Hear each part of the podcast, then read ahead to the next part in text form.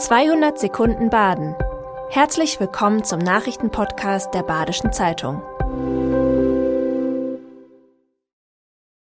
Die Nachrichten am Freitag, den 16. Februar. Der SC Freiburg hat im Playoff-Hinspiel in der Europa League beim RC Lenz eine überzeugende Auswärtsleistung geliefert. Defensiv hat das Team dank eines aufmerksamen und disziplinierten Vorgehens nicht viel zugelassen. Und offensiv haben die Breisgauer mehr Chancen verbucht als der schwierige Gegner RC Lenz. Mit einer besseren Chancenverwertung wäre mehr drin gewesen als ein 0 zu 0. Am Ende eines intensiven Duells hat sich der SC jedoch eine gute Ausgangsposition für das Rückspiel in einer Woche gesichert. La hat nun über 50.000 Einwohner. Das hat Auswirkungen auf mehrere Bereiche des Zusammenlebens.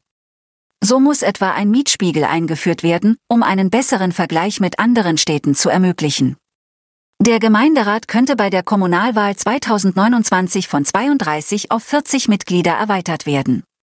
Außerdem wird in Teilbereichen der Stadt Prostitution erlaubt. Das Wachstum von La ist hauptsächlich durch Zuzug bedingt. Die 50.000 Einwohnermarke zeige die Attraktivität und Lebensqualität der Stadt, so Oberbürgermeister Markus Ibert.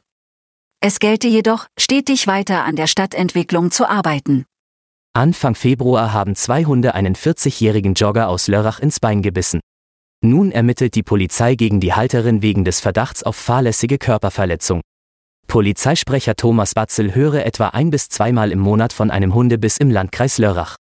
Der Jogger ist vergleichsweise glimpflich davongekommen. Er hat sich an die Redaktion gewandt, um andere Menschen für die unerwarteten Gefahren zu sensibilisieren, die von Hunden ausgehen können. Er wolle Hundehalter nicht unter Generalverdacht stellen, aber sie sollten ihre Hunde entsprechend trainieren und auf diese Situationen vorbereitet sein. Die Stadt Emmendingen geht weiter gegen unzulässige Nutzungen im Außenbereich vor. Bei Betroffenen sorgt das für Unverständnis. Sebastian de Krell etwa betreibt auf einem Grundstück zwischen Kolmarsreute und Windenreute seit fast fünf Jahren einen Stellplatz für Wohnmobile und Camper. Noch bis Ende März hat er Zeit, den Platz zu räumen. Er erzählt, dass es einst eine Absprache mit der Stadt gegeben habe und der Stellplatz geduldet würde. Doch die Verwaltung steht zu ihrer Linie, es gebe keine Ausnahmen.